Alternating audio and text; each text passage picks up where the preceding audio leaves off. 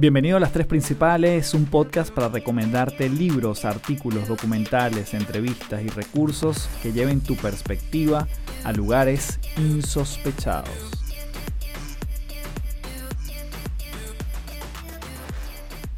Hello, hello, bienvenido nuevamente aquí a Las Tres Principales. Mi nombre es Carlos Fernández, arroba Café del Éxito.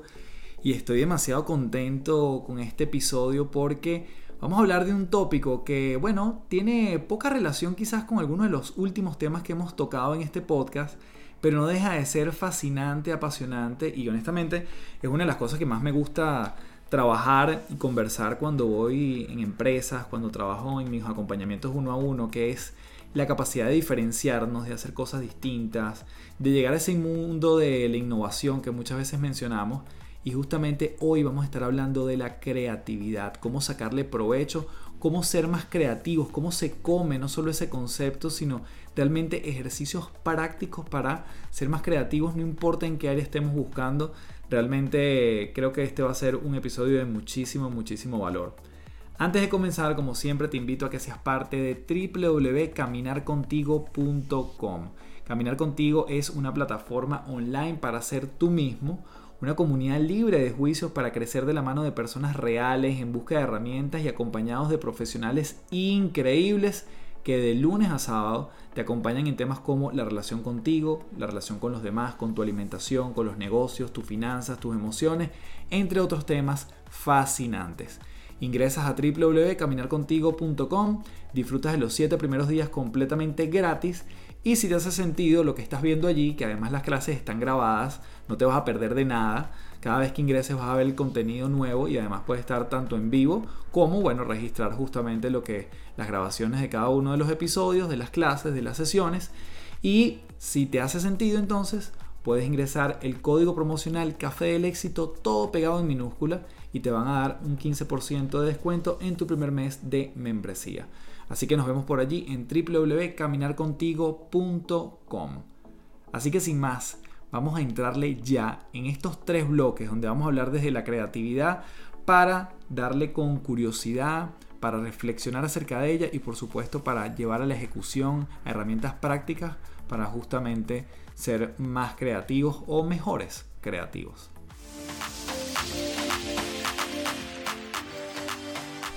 Bueno, voy a comenzar con la definición de creatividad.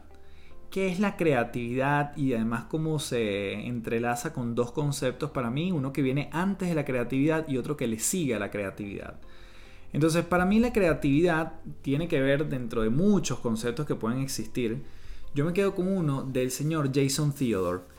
Jason Theodore es un creativo que ha pasado como, bueno, como director creativo en diferentes agencias de publicidad a nivel mundial y él tiene un concepto que a mí me gusta mucho acerca de este término de cómo ser más creativos y qué significa la creatividad. Obviamente creatividad tiene un componente de crear, ¿no? De, de hacer algo. Pero él lo define como el acto de conectar cosas de una forma inesperada. Atención con este concepto.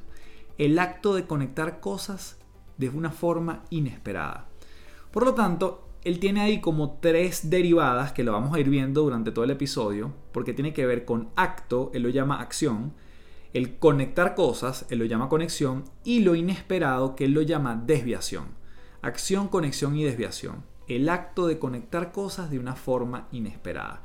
Sobre ese concepto es que yo voy a estar trabajando el tema de la creatividad de cara a este episodio, porque la creatividad obviamente te va a servir para tu trabajo actual, bien sea que estés en un empleo, bien sea que quieres iniciar un proyecto personal, bien sea que quieras ser más creativo con los niños en tu casa, y particularmente en esta pandemia me, ha tocado ser eh, de tripas corazón con el tema de la creatividad con los niños en casa, específicamente en los momentos más álgidos de la pandemia y cuando no podíamos salir.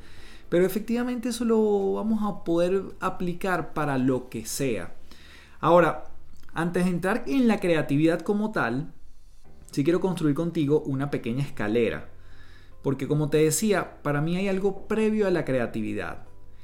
Y para mí ese primer escalón tiene que ver con la imaginación. La imaginación es lo que está en tu cabeza que te permite de alguna forma empezar a vislumbrar qué es lo que tú quieres crear. La imaginación le empieza a dar vida a ese problema o desafío que tú tienes enfrente y empieza a maquinarse en tu cabeza, y pueden ser en muchas cabezas que estén en una misma mesa pensando en torno a lo mismo, pero todo se empieza a fraguar en nuestra mente. Mientras estemos en el mundo de la imaginación, no necesariamente estamos siendo creativos. Y esa es justamente la intención de hacer esta gran diferencia, ¿no? Mientras yo imagino cómo resolver, cómo me voy a ir hoy al trabajo porque me falló el auto, yo estoy buscando un proceso en imaginación, ¿ok? Si yo busco una vía alternativa sustancialmente distinta y la ejecuto, probablemente ya pase el mundo de la creatividad. Cuando a una persona en una agencia de publicidad le mandan a hacer, digamos, después que le dan un brief, le toca hacer de alguna forma la solución para ese cliente, plantear una campaña de marketing o un anuncio publicitario o un comercial de televisión o una cuña de radio. Es decir, cómo él, tomando un insumo que está afuera, empieza a maquinar primero en su cabeza antes incluso de llevarlo a algo concreto, algo materializable. Porque en el momento que le aprueban esa idea, que siempre puede ir en un papel, puede ir con una buena gráfica, puede estar en un buen anuncio que se ve cómo se va a ejecutar, hasta que no se ejecute, no hay creatividad. Entonces, si la imaginación está en la cabeza, la creatividad se encuentra en la acción. Es la manera como eso que yo tengo que solucionar, ese desafío a resolver, esa campaña que quiero lanzar, ese nuevo posicionamiento que yo quiero ejecutar en mi marca personal, esa propuesta que le voy a plantear a mi, a mi jefe, cómo eso se hace realidad, se materializa, se concreta, lo puedo palpar, lo pudiese incluso tocar, ¿ok? Y bueno, si fuese algo como, no sé, un elemento virtual o algo, claramente no tiene que estar lo tangible, pero es usable para el otro, es útil para el otro. Ya no se queda en la cabeza, sino pasamos justamente, vamos a llamarlo a las manos. Entonces, si imaginación está en la mente, la creatividad está en la concreción, cómo soluciono algo de una manera distinta, la innovación, y ese es nuestro tercer escalón, solo va a suceder cuando lo que yo propuse creativamente le funciona a ese público para quien está diseñado. Yo puedo hacer el mejor quote o frase para un post de Instagram y queda espectacular, bello, diseño. Primero lo pensé, fue producto de una reflexión que yo tuve, dije lo voy a traducir en algo que la gente pueda darle like o pueda reflexionar al, respecto en Instagram, lo posteo si la gente no se conecta, si la gente no le da like, si la gente no comenta, bueno, quizás eso no fue innovador, porque no, no fue totalmente, no le llegó de la manera que yo pensaba al público objetivo. Si nos vamos a cosas más trascendentales, tú dices, bueno, ¿cómo un teléfono se vuelve innovador? ¿Cómo un celular se vuelve innovador? Bueno, alguien tuvo en la idea, en la cabeza de hacer un teléfono sin teclas. Alguien lo llevó a la realidad y el tiempo le dio la razón, por eso es que la innovación puede suceder muy rápido o pueden pasar años para que suceda, para que se convierta en algo innovador, para que la gente lo utilice. Y luego la historia le daría la razón y los celulares sin teclas son lo que hoy en día se utiliza, digamos sin teclado, ¿no? Estamos en un mundo absolutamente digital y touch.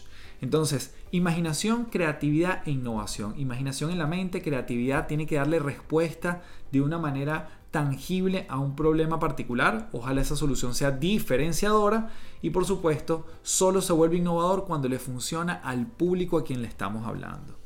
Entonces voy a remitirme en este momento a, unos, a unas marcas que hicieron diferentes iniciativas durante la, la pandemia, ¿no? sobre todo al inicio de la pandemia. Y quizás te acuerdas que muchos de ellos empezaron a hacer juegos con sus logos. Es decir, por ejemplo, un logo como el de Mercado Libre, que siempre eran dos manos dando, bueno, dos manos dándose la mano, estrechando sus manos.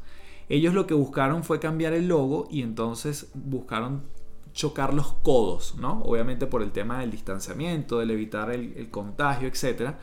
Una marca como Audi, que tiene como dos círculos, cuatro círculos realmente, que están como entrelazados, buscó separarlos. La M de McDonald's se separó el logo de Coca-Cola separó sus letras, los dos círculos rojo y amarillo del logo de Mastercard se separaron, eh, a la sirena de Starbucks le pusieron un tapaboca. Entonces empezaron a jugar, claramente hay creatividad allí, desde un punto de vista visual. Cómo yo entiendo el contexto y cómo me vuelvo creativo para mostrarte algo visualmente que de alguna forma me sensibilice con lo que está pasando. Pero ¿qué ocurre?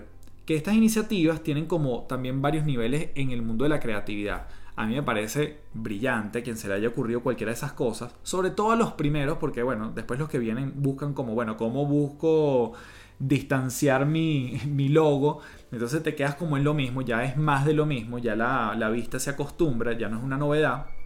Pero ¿qué ocurre? cuando eso lo transformamos en algo que realmente pueda agregar valor, más allá de lo visual, que sí, está súper bien, ¿cómo le sumo otra capa a esto? Y aquí es donde meto el caso de Mattel. Mattel, como sabes, es una empresa de, bueno, de juguetes. Normalmente se disputa el, en el ranking el número 1 o el 2. Anualmente siempre se lo disputa con la gente de Lego.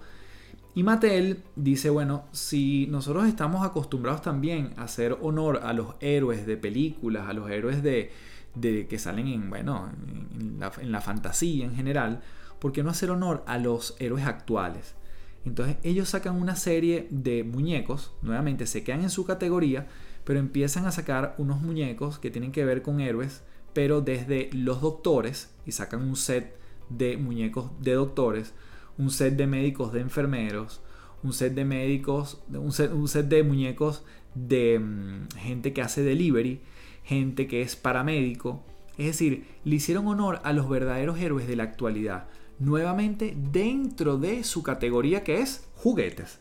Entonces ellos realmente están utilizando lo que es su esencia, aquellos que saben hacer, para contar historias e inspirar a través de esa, de esa gran materia prima que son los juguetes para niños. En este caso, apoyados por un contexto fabuloso.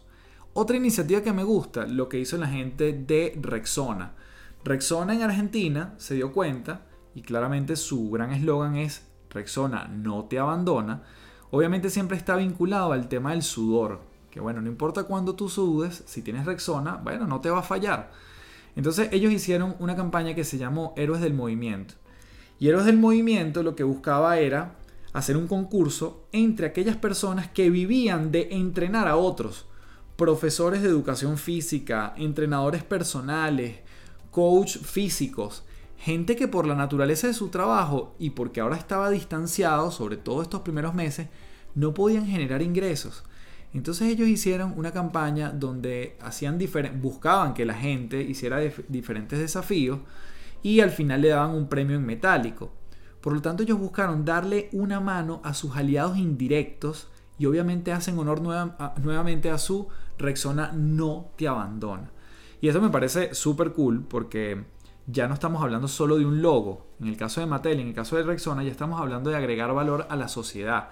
Este todavía es más, más evidente porque te recompenso, sé que estás pasando por una situación difícil, pero no solo que tú no, mm, mm, digamos, yo me vinculo contigo porque eres el, eres mi público objetivo, eres quien hace que otros suden y que probablemente ahorita también estés pasando difícil, nuevamente yo no te abandono en este momento.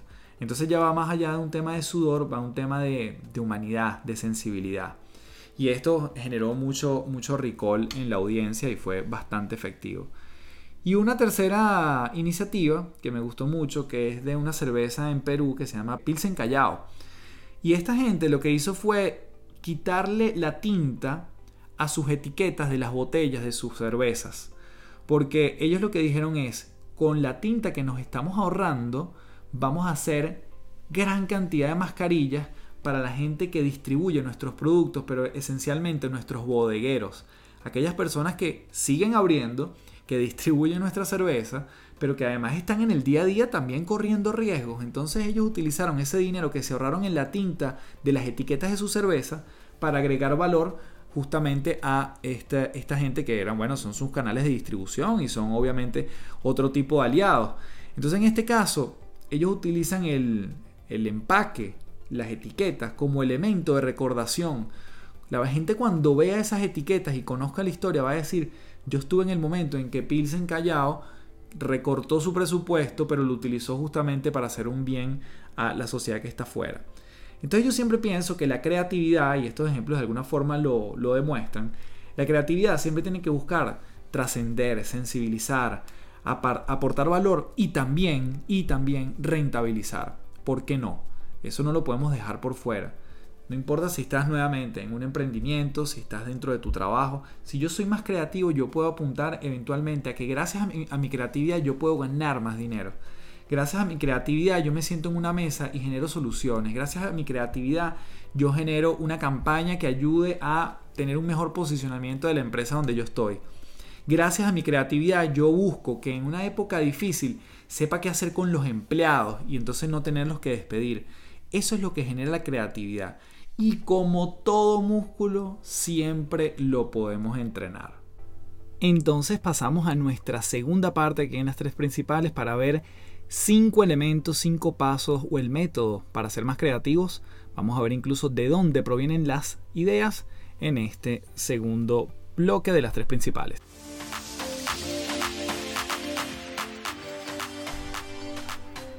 Y aquí entonces vamos a ver qué es lo que ocurre con el proceso creativo.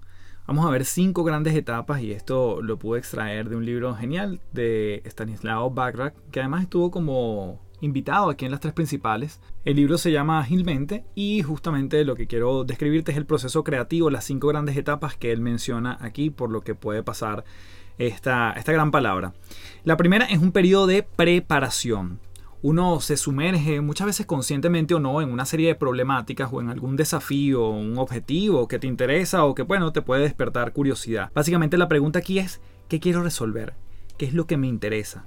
Tengo de repente un desafío profesional, tengo una problemática desde el punto de vista de mis finanzas, tengo, bueno, producto de todo lo que ha venido pasando el último año, tengo un tema que me voy a reinventar. Entonces, lo que llamamos es el desafío creativo. De manera ocasional puede suceder que uno logre tener un descubrimiento creativo sin mucha preparación. Pero normalmente esta primera fase, justamente llamada así, preparación, es donde uno empieza a setearse. Y estas son las grandes preguntas que quiero resolver, qué es lo que me interesa. La segunda etapa de este proceso es un periodo de lo que se llama incubación las ideas se agitan por debajo de un nivel de conciencia, ¿no? Entonces, este momento, o en este momento más bien aparecen conexiones inusuales y las ideas se empiezan a asociar unas con las otras. Hay diferentes autores que lo llaman, bueno, cuando las ideas empiezan a tener sexo entre ellas, que además tiene una profunda relación con el primer concepto que trabajamos el día de hoy con Jason Theodore en la creatividad, el acto de conectar cosas de una manera inesperada. Entonces empiezan a despertar esas conexiones inusuales y muchas veces nosotros no las llevamos conscientemente por un camino muy derecho, digamos, sabemos qué es lo que va a pasar, sino más bien es que, bueno, algo está por suceder, ¿no? Muchas veces la famosa frase de voy a consultarlo con la almohada es donde uno deja como en reposo ese, esa idea, esa propuesta que te generaron, esa misma, bueno, sí, esa misma idea que a ti se te ocurrió y tú dices, bueno, déjame reposarla. Pero también Eduardo Bono quien es un, bueno, fue un pedagogo maltés importantísimo, que hablaba justamente de la educación, de la creatividad, él hablaba también del pensamiento lateral, cómo lo dejas allí en ese, en ese pensamiento que no es consciente, pero que de alguna forma lo vas trabajando, ¿no? La incubación, además, esto es muy importante decirlo, puede durar semanas, meses, años, o, también, o tal vez horas o minutos. Y es allí donde pasamos a nuestra tercera etapa, que es la revelación o el insight, ¿no? Es ese momento eureka que experimentó, o esa fue la gran palabra que se le atribuyó a Arquímedes, quien descubre el principio de Arquímedes que establece la relación entre el volumen de un cuerpo sumergido, en este caso él estaba en la bañera en agua, y la fuerza de flotación que éste experimenta, ¿no? Entonces allí cuando él sale con esa gran palabra eureka por las calles, haciendo, bueno, alusión a su felicidad por, esa, por ese momento de revelación, ¿no? Entonces este momento eureka pareciera que es la última pieza del rompecabezas y entonces se junta con el resto, ¿no? Veíamos nuevamente, tenemos una fase de preparación, tenemos un periodo de incubación, tenemos un periodo de revelación y este justamente es como esa, tercera etapa en la que estamos. Las revelaciones pueden ocurrir en cualquier momento, pero cuando suceden son recordadas con muchísima intensidad y emoción.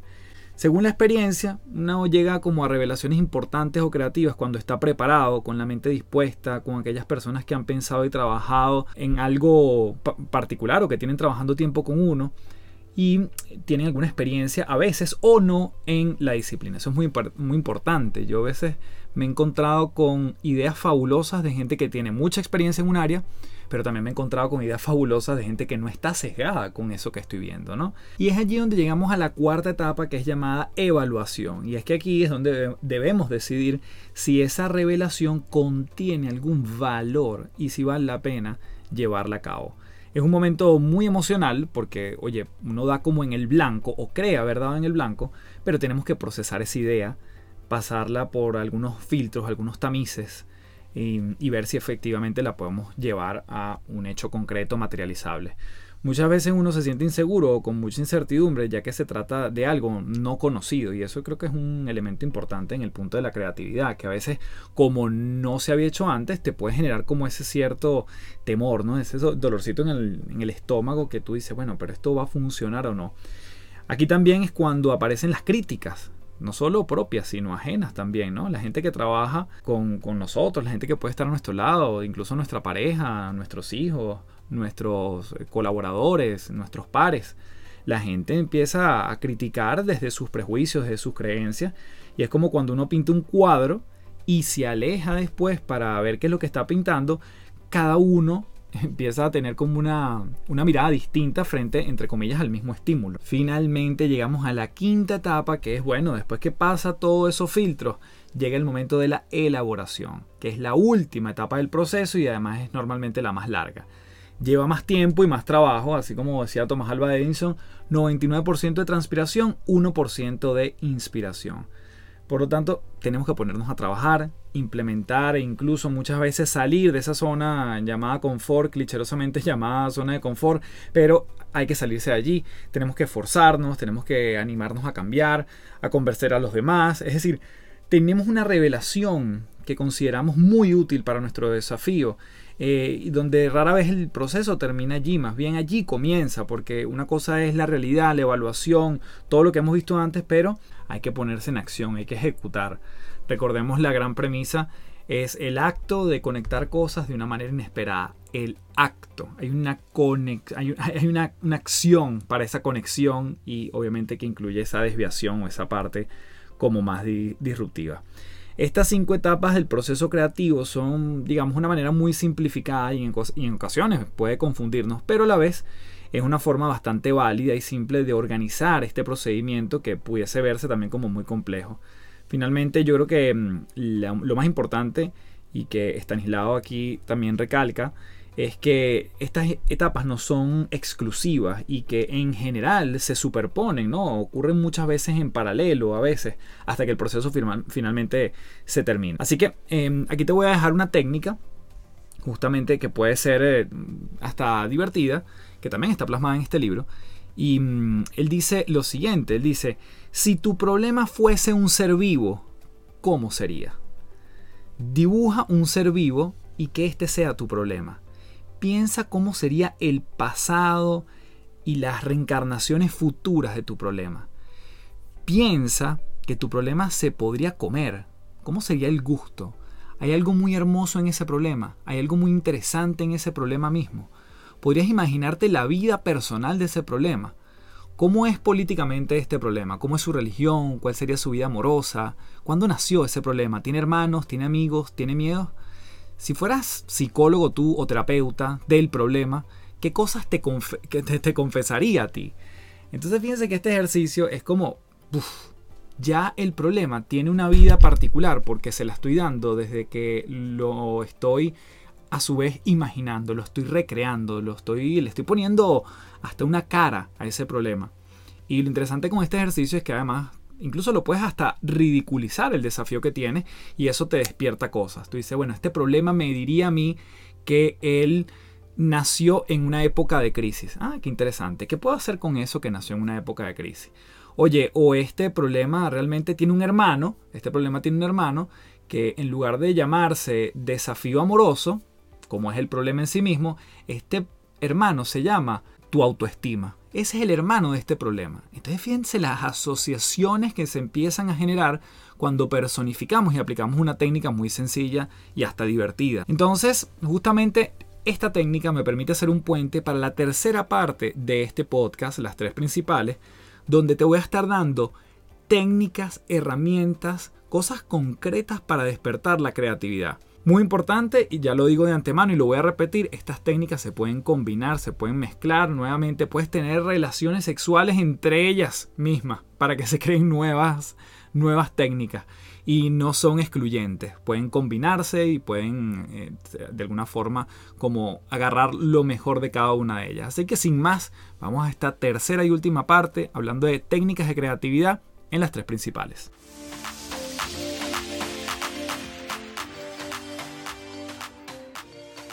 Antes de continuar, quiero invitarte a que te suscribas a patreon.com slash café del éxito, donde vas a encontrar contenido exclusivo de este podcast. ¿Qué vas a encontrar allí? Extractos de entrevistas con los invitados, ejercicios prácticos de muchos de los temas que toco, libros en PDF que recomiendo por aquí. Asimismo en Patreon nos vamos a estar reuniendo todas las semanas para guiarte en tu propio proceso de transformación y evolución es una suerte de mastermind donde cada persona va transitando su propio proceso de transformación y evolución, o como yo le digo, su propia metamorfosis. Cómo trabajar tu propia autoexploración, cómo ser intencionales con la manera como nos queremos sentir, con los objetivos que nos estamos planteando, con los pensamientos que estamos teniendo en torno a una situación específica y por supuesto que todo esto apunte a los resultados que tú estás buscando.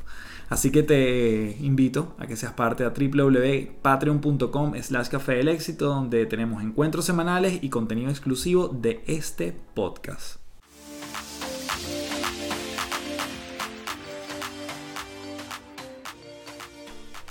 La primera técnica que te voy a entregar es del señor James Altucher y él básicamente lo que dice es redacta 10 ideas, 10 ideas en torno a un problema macro o un desafío macro o a un tópico que tú además como a nivel de ensayo, eh, y ya te voy a decir por qué esto es relevante ensayarlo, nos permite ejercitar el músculo, el músculo de la creatividad.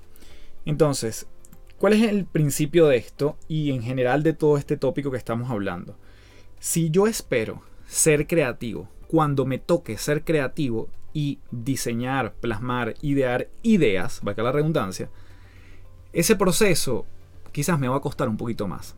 Ahora, si yo entreno mi músculo para, en general, ser creativo, para buscar opciones, alternativas, maneras distintas, cuestionar, allí yo estoy ejercitándolo. Y en el momento que me toque ser creativo por alguna particularidad, ese músculo va a estar más entrenado. Entonces, esta técnica es perfecta para eso.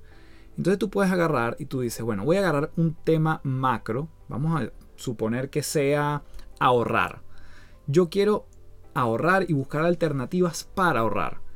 Entonces en ese minuto tú buscas 10 ideas y forzas a tu cerebro a listar 10 maneras de ahorrar.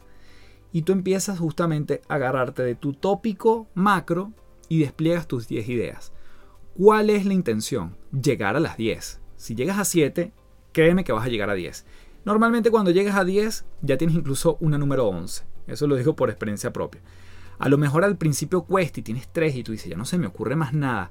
Esa es la idea, vuélvele a dar vueltas. Si estás con alguien, y eso tiene que ver con la próxima técnica que te voy a entregar, pero también que la otra persona te lea sus ideas, te puede despertar a ti nuevas ideas. Entonces, las 10 ideas de James Altucher es, colócate un tema macro, y empieza a llegar hasta 10 formas en que tendrías para resolver eso. 10 maneras en que tú pudieses aportar a solucionarlo. Entonces, el acto de conectar cosas de una manera inesperada. ¿Qué es lo que dice James Altucher? No es que las 10 tienen que funcionar, para nada. Todo lo contrario. Quizás funciona una, pero a lo mejor esa una le da un vuelco a la idea macro o entonces esa sí es la idea que te va a permitir, en este ejemplo, ahorrar con contundencia. Entonces tú dices, bueno, sí, anoté las primeras cosas que uno siempre escucha a la hora de ahorrar, pero esta, esta nunca se me había ocurrido y fue producto de esta suerte de tormenta de ideas. Entonces esta es la que voy a aplicar y esta es la que a lo mejor genera un cambio. Entonces las 10 ideas de James Altucher. Otro ejemplo, bueno, tenemos un desafío en la oficina porque no sabemos cómo va a ser la vuelta de la gente a la nueva normalidad. Es decir, pareciera que hay solo dos opciones. O la gente vuelve al trabajo o se queda en sus casas o quizás una tercera, hacemos un mix. Tema macro que vamos a colocar para surgir 10 ideas, para saltar a las 10 ideas. Yo digo, nueva política de trabajo en la oficina. ¿Cuáles son las opciones? Entonces tú aquí mismo puedes hacer el ejercicio. Y de hecho lo voy a hacer en caliente contigo. No lo tenía para nada preparado. Pero yo digo, ok, la gente puede trabajar 100% presencial. La gente puede trabajar 100% en casa. Puede haber un mix. Puede haber una opción donde yo le digo a la gente que puede venir una vez al mes. Puedo trabajar por turnos. Obviamente todo lo que estoy diciendo quizás incluye o involucra las tres iniciales que di. Pero empiezo a dar nuevas ideas y fíjate que ya llevo cinco. Entonces yo sigo diciendo, todo equipo de trabajo necesitamos al menos una persona de cada uno de los equipos que esté al menos una vez cada 15 días. Perfecto, esta es una nueva forma en que tú vas a trabajar la rotación. Otra idea nueva. Bueno, ¿sabes qué? Vamos a vernos una vez a la semana, mediodía, nos vamos a ver en un punto neutral al aire libre. Entonces, lo que vamos a necesitar es un punto, digamos, un hotspot que nos permita tener wifi y todos vamos a trabajar al aire libre, pero vamos a trabajar cerca. Entonces fíjate que no es que hay pocas ideas, sino que a veces nos damos poco tiempo y nuevamente pasamos en el misma, las mismas etapas, ¿no? Tenemos la fase de preparación que veíamos anteriormente, tenemos la fase de incubación de esas ideas, quizás llevemos tiempo, después estamos en la fase de, mm, de evaluación de esas ideas, Después vamos a la fase de, perdón, de revelación, que sería la primera, después la de evaluación, después la de elaboración, porque obviamente todo esto estamos ideando. Pero fíjate que aquí contigo pudimos sacar hasta siete ideas y podemos seguir para entonces darle vida al problema de cómo se va a incorporar a la gente a la oficina ahora en esta nueva normalidad. Entonces, las 10 ideas de James Altucher sería la primera técnica que quería compartir contigo. La segunda técnica se llama 365, así tal cual. 365 como los 365 días del año. O 356, o ya te vas a dar cuenta que le puedes cambiar los números. Pero en esencia, si te quedas con 365, te va a funcionar. Entonces, ¿cómo funciona esto? Tienes un grupo de personas que quieren generar ideas en torno a una problemática, un desafío. Nuevamente estamos en la primera fase de qué necesitamos, es decir, la fase de preparación que ya explicamos. Tú tienes la responsabilidad de manera individual de generar tres ideas, por eso es 365. Tres ideas en torno a el problema macro o a la pregunta macro que nos estamos haciendo. Todo el mundo en la sesión, bien sea virtual o bien sea presencial, tiene que escribir tres ideas. Para eso va a tener seis minutos. Seis minutos para generar tres ideas. Ya vamos con el 3 y ya vamos con el 6 de la técnica 365. Realmente cuando tú terminas de escribir tus tres ideas y pasan los seis minutos, tú le vas a dar tus tres ideas a la persona que tienes a tu derecha. Ya lo vamos a hacer de forma deliberada, a propósito. Yo te doy tus, mis tres ideas, yo recibo unas tres ideas. Entonces, inspirado con esas tres ideas que acabo de leer de mi compañero, yo tengo que generar tres nuevas ideas en unos nuevos seis minutos.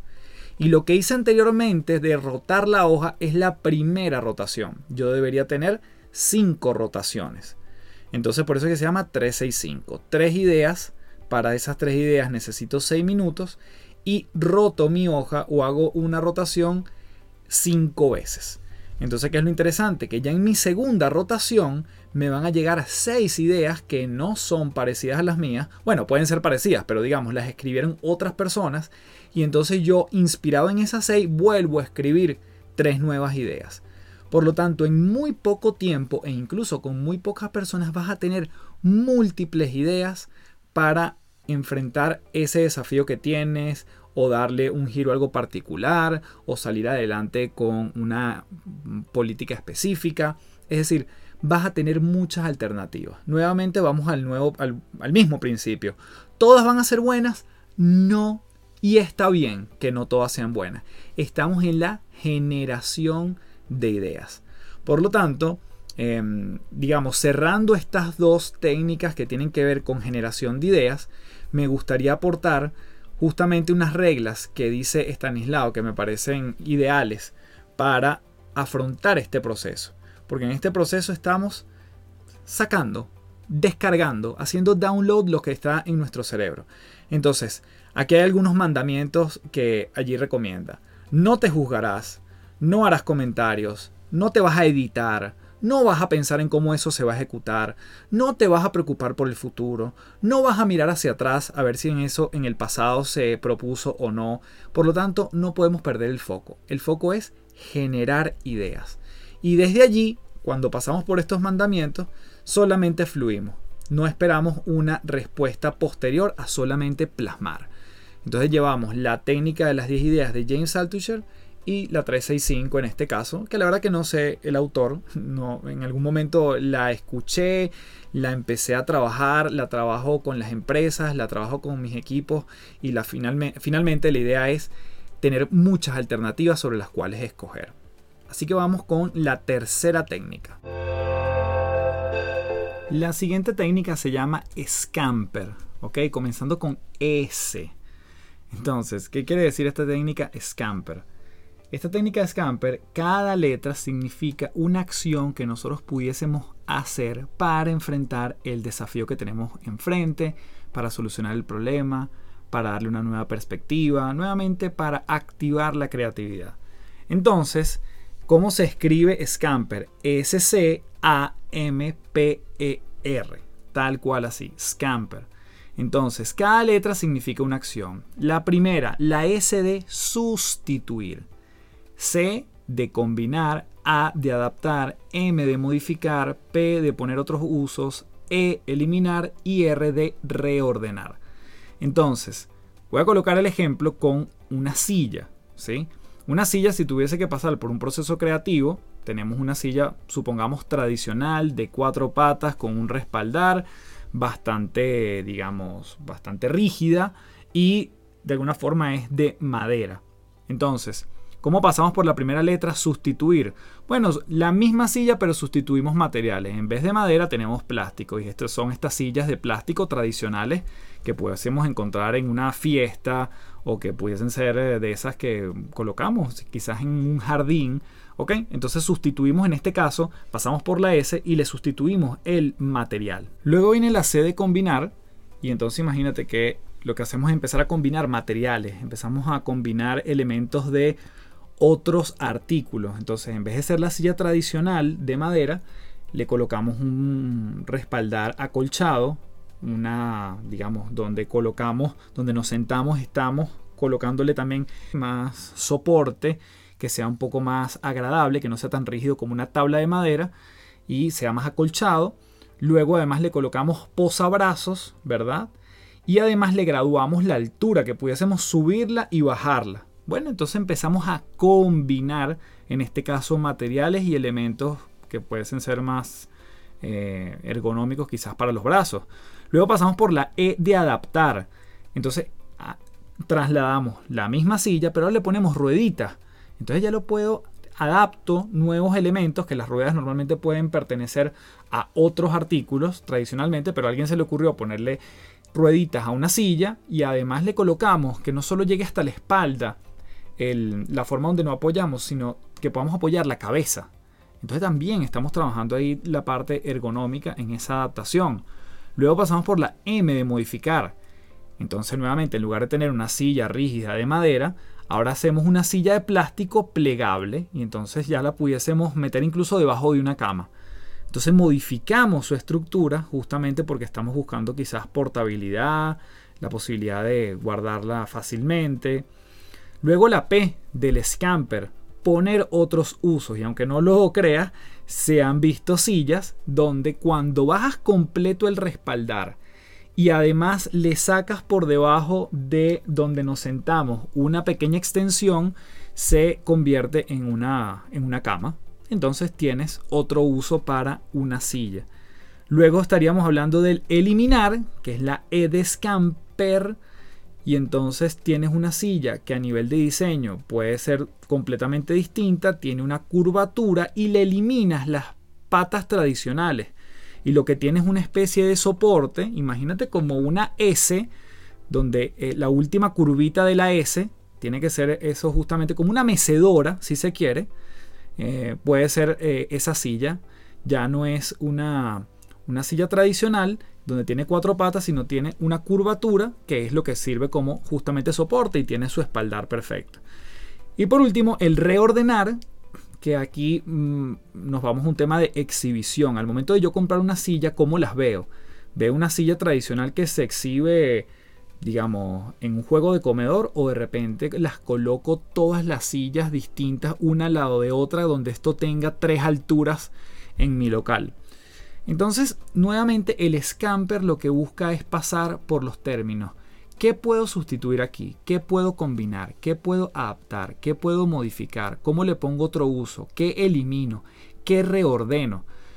Recuerdo en algún momento yo trabajaba en el mundo corporativo y estábamos buscando también una manera innovadora de mostrar una nueva marca bajo una marca de ron que había sido muy icónica.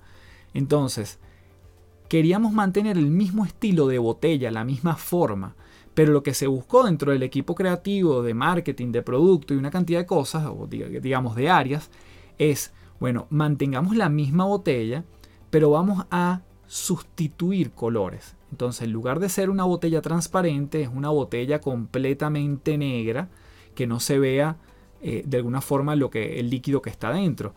Y entonces vamos a modificar la tipografía y vamos a combinar con nombres de cosas que estén muy realzadas, porque este venía a ser un, código de un ron que iba a ser como mucho más premium si se quiere. Entonces fíjense como a través de las diferentes letras uno puede darle vida, bien sea a un producto, a una idea, a una manera, pasándonos por el sustituir, combinar, adaptar, modificar, poner otros usos, eliminar y reordenar. Esa es la técnica Scamper. Obviamente hay muchísimas técnicas de creatividad, aquí yo te quería compartir estas tres y cerrar con esta última que propiamente no es una técnica, pero es más un mensaje que quizás lleve a una técnica con las tres que vimos anteriormente. Es lo que llamo yo costo cero. Uno puede generar muchas formas de ser creativos, puedes tener ideas y ejecutarlas desde el costo cero, desde no tener grandes presupuestos. Muchas veces se dice que la creatividad necesita de dinero, necesita de, bueno, planificarme financieramente toda mi estructura de costo y mi compañía para ser más creativo. Y claro que hay cosas que necesitan un desarrollo y una cantidad de cosas, pero hay elementos que pueden servir como detonadores de creatividad cuando incluso los recursos, en este caso de dinero, eh, escasean. Y entonces aquí es donde te voy a dejar esta última anécdota, esto fue algo personal, en algún momento, justamente, en, mi rol de alguna forma de asesorar empresas, me piden el desafío que, bueno, que, y además no, no fue como una pedida deliberada, es decir, no me llamaron para esto, sino surgió en una conversación. Y ellos me dicen, mira, ¿qué es lo que mm, está pasando en nuestra fuerza de ventas y en nuestra área de marketing, así como otras áreas como recursos humanos, como el área operativa, como el área de finanzas, normalmente todo el mundo pudiese entender de manera teórica que el cliente es el centro, ¿no? Este gran eslogan que muchas empresas manejan. El cliente es lo primero. Pero ¿qué ocurre? Realmente la gente no está abocada al cliente. Y me dan un ejemplo, me dicen, mira café, mira lo que ocurre.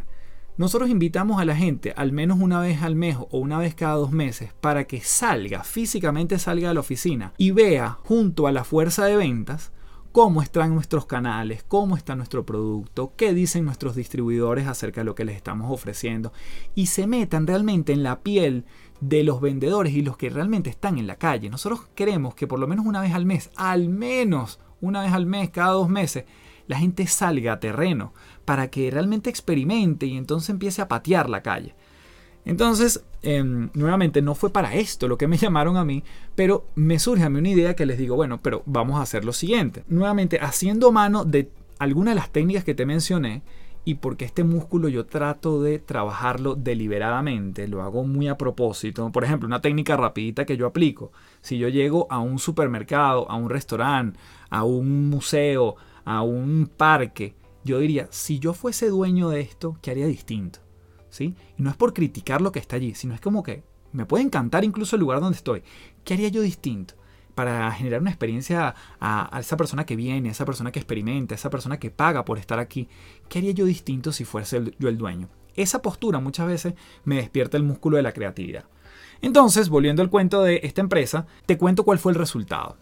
El resultado es que normalmente cada empresa tiene un lugar, un correo electrónico, bien sea comunicaciones internas o comunicaciones corporativas, o una persona que se encarga de las comunicaciones al resto de los colaboradores, y donde normalmente ustedes comunican, vamos a salir, vamos a tener una salida a calle tal día a tal hora, lancemos una comunicación, pero vamos a hacerlo de una forma distinta. Entonces lo que hicimos fue, Día lunes sale un mail copiado a todos los que nos interesan que acompañaran a los vendedores a la calle, pero ese mail es una pantalla en negro completamente en negro. No decía nada. Entonces, bueno, la gente como que abrió el correo, no dijo mucho, la gente pensó, bueno, estos se equivocaron. Alguna persona levantó la mano y dice, mira, creo que esto llegó en blanco, ¿sí? O mira, me llegó una pantalla en negro, más nada, listo.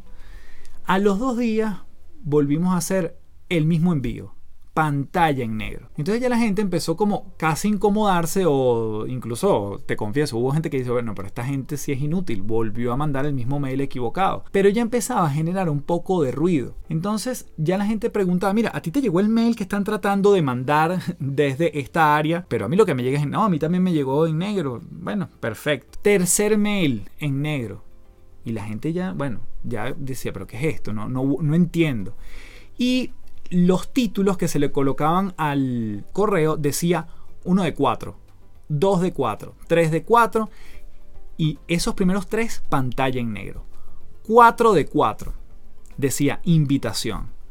Era la misma pantalla en negro que siempre habíamos mandado, pero en el centro, fíjate tú, ¿cuál era el principal objetivo? Era invitar a la gente a salir a la calle, a conocer al cliente, a vivir ese atributo que tenía esa empresa de el cliente en el centro. Era la misma pantalla negra, pero en el centro habían unas letras blancas pequeñitas y tan pequeñas que lo que necesitábamos era que la gente se acercara a la pantalla a leer qué es lo que podía decir así, porque eran unas letras muy minúsculas, y cuando se acercaban, lo que decían esas letras pequeñas era, así de cerca necesitamos que estés de nuestros clientes.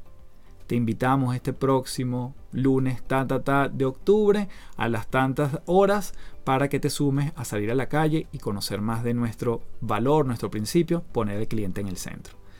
Entonces fíjate que ese mero acto costo cero incrementó que un 35-40% de las personas que normalmente eh, asistían fuesen a salir a la calle por ese acto costo cero pero creativo donde tú dices, oye, es verdad, esta gente a través de la inclinación corporal me hizo entender que realmente tengo que estar más cerca. Entonces de allí, desde lo, original, desde una propuesta que no cuesta nada, pero que además pasa por todos los pasos que hemos visto anteriormente y tú le puedes aplicar cualquiera de las técnicas, bueno, da como resultado ese tipo de iniciativa. Así que bueno, este tema da para mucho, como ves, creo que me he inspirado un poco, me emocioné, quizás me extendí, pero la idea era agregarte el mayor valor posible desde lo que es la concepción de la creatividad, el acto de conectar cosas de una manera inesperada. Yo creo que pasamos por no solo las cinco etapas, sino por técnicas, por reflexión. Así que bueno, con esto cerramos este episodio de las tres principales, hablando de la creatividad. Y vamos entonces con el cierre formal de este episodio.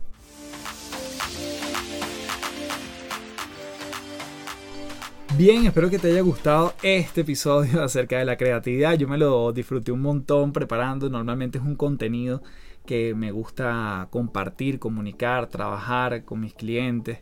Y bueno, sácale provecho sobre todo esas herramientas, esos principios y tomar conciencia de que tenemos muchas maneras de trabajarla, de despertarla y que nadie, digamos, no es creativo todos tenemos un grado de creatividad y obviamente como todo músculo, como lo mencioné varias veces, mientras más lo entrenamos, más lo tenemos a punto en el momento que lo necesitamos. Así que bueno, antes de despedirnos, te recuerdo que puedes pasar por www.caminarcontigo.com, esta plataforma online para ser tú mismo y conectarte con personas increíbles y despertar tu desarrollo personal en diferentes áreas. www.caminarcontigo.com, tienes los 7 primeros días completamente gratis y luego si te interesa la membresía, puedes incluir, puedes registrar el código o el cupón Café del Éxito todo en minúscula pegado y recibes 15% de descuento en tu primer mes de membresía.